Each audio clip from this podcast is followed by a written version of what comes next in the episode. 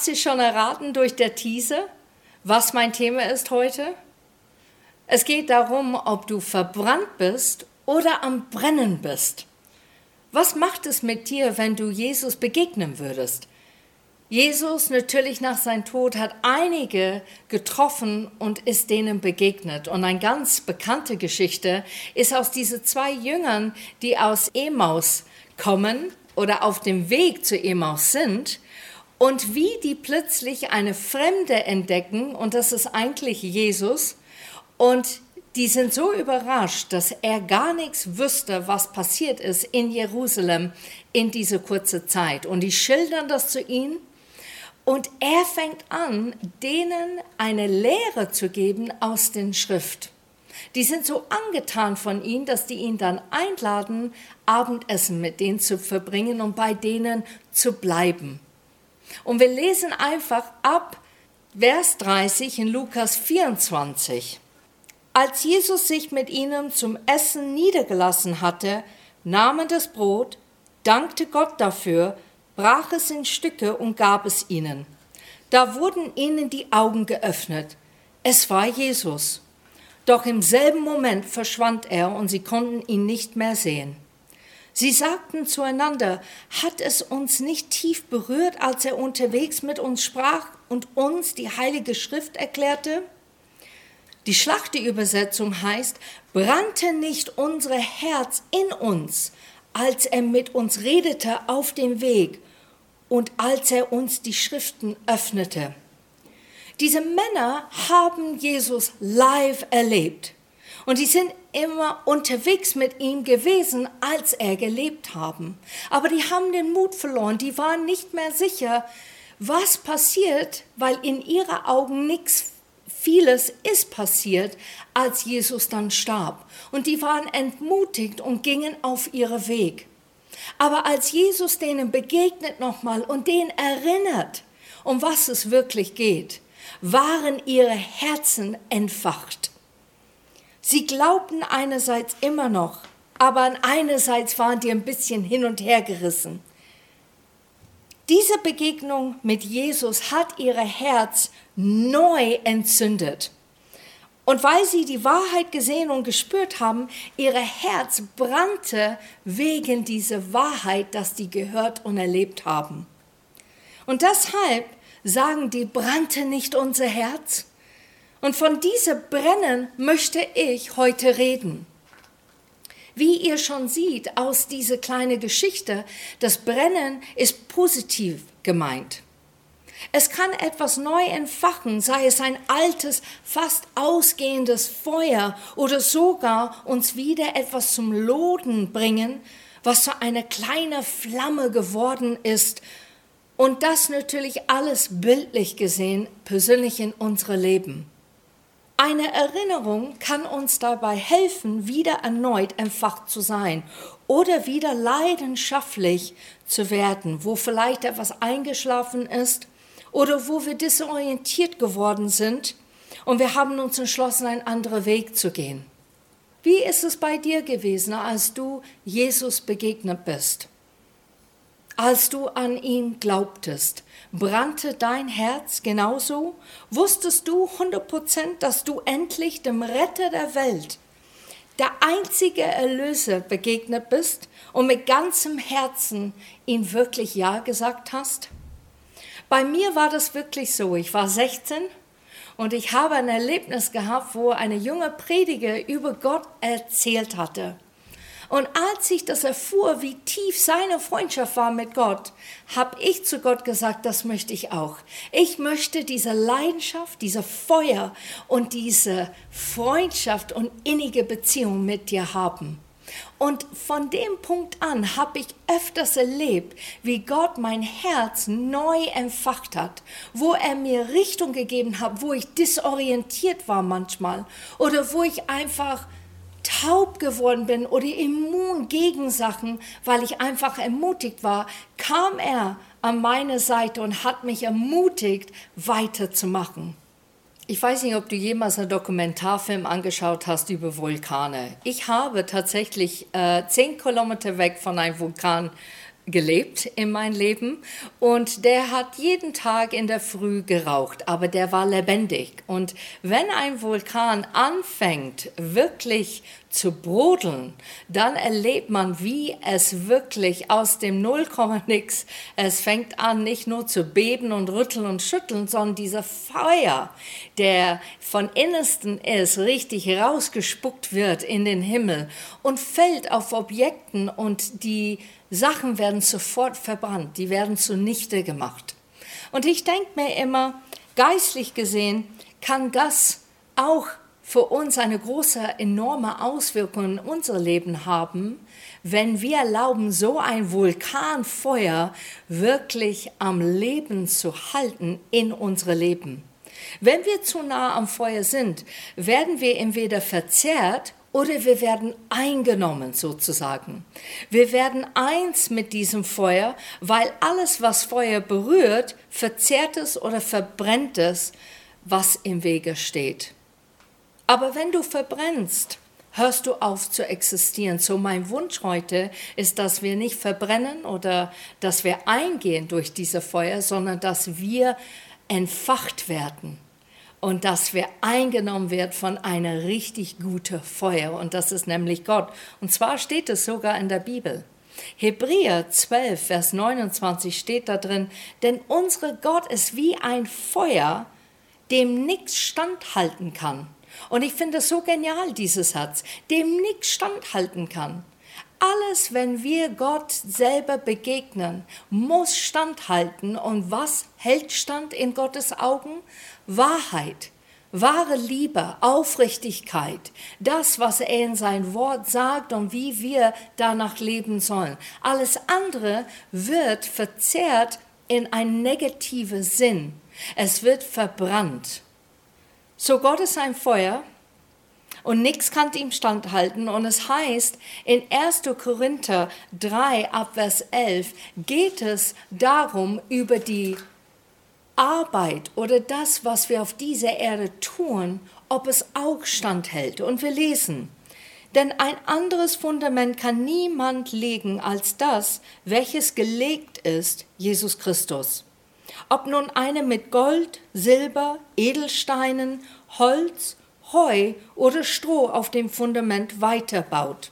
Eines jeden Werk wird offenbar werden, denn der Tag des Gerichts wird es ans Licht bringen, weil es sich im Feuer offenbart. Wie eines jeden Werk beschaffen ist, das Feuer wird es prüfen. Und ich glaube, wir sollen hier nicht zittern und beben, sondern wir sollen einfach sagen, was ist meine Absicht, was ist mein Motiv, Dinge zu tun auf dieser Erde? Tue ich das, damit es mir gut geht oder dass es nur meiner Familie gut geht oder vielleicht die Leute, die ich liebe? Oder ist meine Absicht, das große Bild nicht zu vergessen, was möchte Gott mit meinem Leben tatsächlich machen? Ich weiß nicht, ob ihr jemals Silber gesehen habt, wie es in Feuer so verfeinert worden ist und so rein geworden ist, dass das wahre Silber rauskristallisiert durch diese enorme Hitze, der es erlebt hat. Und ich glaube, Gott möchte, dass wir diese Hitze erleben, damit wir zu dieser Urkern kommen, was er eigentlich gedacht hat und erschaffen hat in unsere Herzen. So Gottes Feuer und Licht offenbart, was wirklich Sache ist in unserem Leben. Es überprüft, was wir tun. Weil wir dieses Feuer Gottes nah erlebt haben und das immer wieder auf unserem Weg mit Gott erleben, werden wir nicht dadurch vernichtet oder verbrennen daran. Ganz im Gegenteil, es ist wie ein Katalysator, entfacht es uns noch mehr als zuvor. Eine zweite Feuergeschichte, vielleicht nicht so offensichtlich, wenn man das in die Bibel liest, aber dennoch für mich absolut eine Feuergeschichte. Es geht um zwei Insassen im Todestrakt und sie wussten, dass die sterben werden. Beide waren Verbrecher. Und wann sollten die sterben? Die sind gestorben mit Jesus. Und wir lesen ab Lukas 23, Vers 32. Mit Jesus wurden zwei Verbrecher vor die Stadt geführt, zu der Stelle, die man Schädelstätte nannte. Dort wurde Jesus ans Kreuz genagelt und mit ihm die beiden Verbrecher, der eine rechts, der andere links von ihm. Jesus betete, Vater, vergib ihnen, denn sie wissen nicht, was sie tun. Unter dem Kreuz teilten die Soldaten seine Kleider unter sich auf und warfen das Los darum. In Vers 35 bis 38 erlebt man, wie die ihn verhöhnen und verspotten. Die sagen, wenn du der König bist, dann sollst du dich selber retten. Und die hingen sogar ein Schild am Kreuz, der sagt, hier ist König der Juden. Aber ab Vers 39 lesen wir weiter, wo es sagt, auch einer der Verbrecher, die mit ihm gekreuzigt worden waren, lästerte. Bist du denn nicht der Christus, der versprochene Retter? Dann hilf dir selbst und uns. Aber der am anderen Kreuz wies ihn zurück. Du bist genauso zum Tode verurteilt worden wie dieser Mann. Fürchtest du Gott nicht einmal jetzt? Wir werden hier zu Recht bestraft. Wir bekommen, was wir verdient haben. Der hier aber ist unschuldig. Er hat nichts Böses getan. Dann sagte er, Jesus, denk an mich, wenn du deine Herrschaft antrittst. Da antwortete ihm Jesus, ich versichere dir, noch heute wirst du mit mir im Paradies sein. Was für eine bewegende und herzerreißende Moment. Du erlebst, wie alles rundherum Menschen, Menschen, die sind in ihrer eigenen Charakter und Persönlichkeit sichtbar, wie die Jesus betrachten und über ihn denken. Diese zwei Männer sind wirklich der Feuer Gottes begegnet, Jesus selber. Die hängen am Kreuz mit ihm und einer wird total demütig und überführt. Er merkt, das ist nicht nur ein Mensch, sondern das ist eine Unschuldige, der sogar heilig ist. Und er wird dadurch so entfacht, dass er selber sagt, erinnere dich bitte an mich, wenn du im Paradies bist. Er weiß, er ist der Sohn Gottes. Und der andere, der verspottet und verhöhnt ihn weiter und aus sein Zorn und sein Wut, dass er leiden muss, sagt er, du kannst uns auch retten, wenn du dich auch retten würdest. Und ich denke, das ist genau dieses Bild, der am Kreuz, das wir sehen rechts und links neben Jesus hängen, symbolisch, dass Jesus quasi die pure Wahrheit ist, der Feuer Gottes zwischen diese zwei Verbrechern. Und das Feuer Gottes fordert heraus, lehnst du mich ab, verbrennst du, wenn du mich begegnest, weil du mich nicht wahrnimmst, oder lässt du dich auf mich ein und wirst entfacht. Beide Verbrecher treffen an dem Tag eine Entscheidung und ich finde diese Symbolik so hervorragend als Bild. Jesus hängt am Kreuz und steht zwischen Himmel und Hölle. Und diese Männer stehen zwischen Himmel und Hülle. Wir erleben noch jemand, der am Kreuz zugeschaut hat. In Lukas 23, Vers 47. Der römische Hauptmann, der die Hinrichtung beaufsicht hatte, lobte Gott und sagte, dieser Mann war wirklich unschuldig. In einer anderen Übersetzung heißt es, dieser Mann war gerecht. Er merkt, dass dieser Mann, der am Kreuz hängt, ist anders. Er merkt und spürt diese Feuer. Und er wird aber nicht verbrannt oder verzehrt, aber er ist offen für das, was gerade passiert. Er lässt es zu, ein Stück weit in sein Leben. Ich stelle fest, jeder, der persönlich Jesus begegnet oder über ihn hört, muss wirklich eine ernsthafte Entscheidung treffen. Wir sind vier Personen begegnet, während ich diese Predigt erzählt habe. Und vielleicht kannst du dich identifizieren mit einer von diesen Personen und ernsthaft darüber reflektieren und nachdenken, wo bin ich und wo will ich hingehen. Entweder bist du der Erste, mutlos wie die Emmaus-Jünger und musst mehr glauben, neu entfacht werden.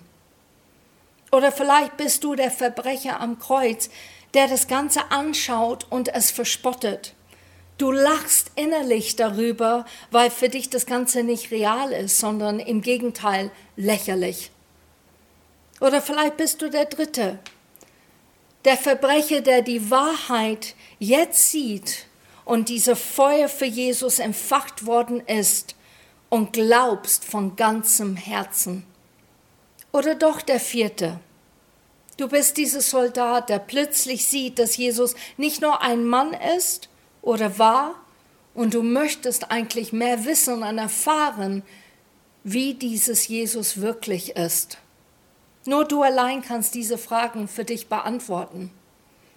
Ich finde es interessant, in unserem Alltag treffen wir so viele Entscheidungen und es fällt uns leicht, das zu tun.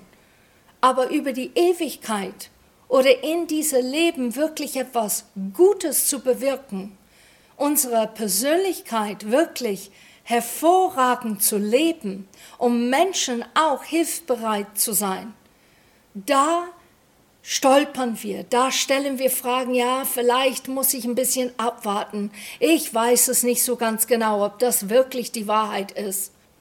Und ich möchte dich ermutigen, Gott sehnt sich danach, unseres Feuer, das er ist, dass wir das in unsere Herzen, in unsere Seele und in unser Geist wirklich entfachen lassen, damit er mit uns gehen kann und wirklich andere entzünden kann für diese Leidenschaft, das er empfindet für jedermann.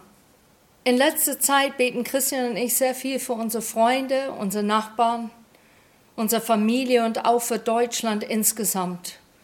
Wir beten aber nicht nur allein zu zweit unter der Woche, sondern wir beten einmal die Woche am Gebetsabend in unserer Gemeinde mit anderen Gemeinde Christen zusammen. Und wir beten für alles Mögliche, die wirklich am Gottes Herz liegt. Wir möchten weiterhin am Feuer bleiben und selber brennen. Wir möchten, dass Menschen genau das auch erfahren und dass die nicht verbrennen. Meine Absicht hinter dieser ganzen Predigt ist eigentlich, es geht nicht nur, dass du deine Feuer entfachst und dass du reflektierst über dich, sondern es geht vielmehr, dass wir wirklich schauen, was sind wir in dieser Welt für andere?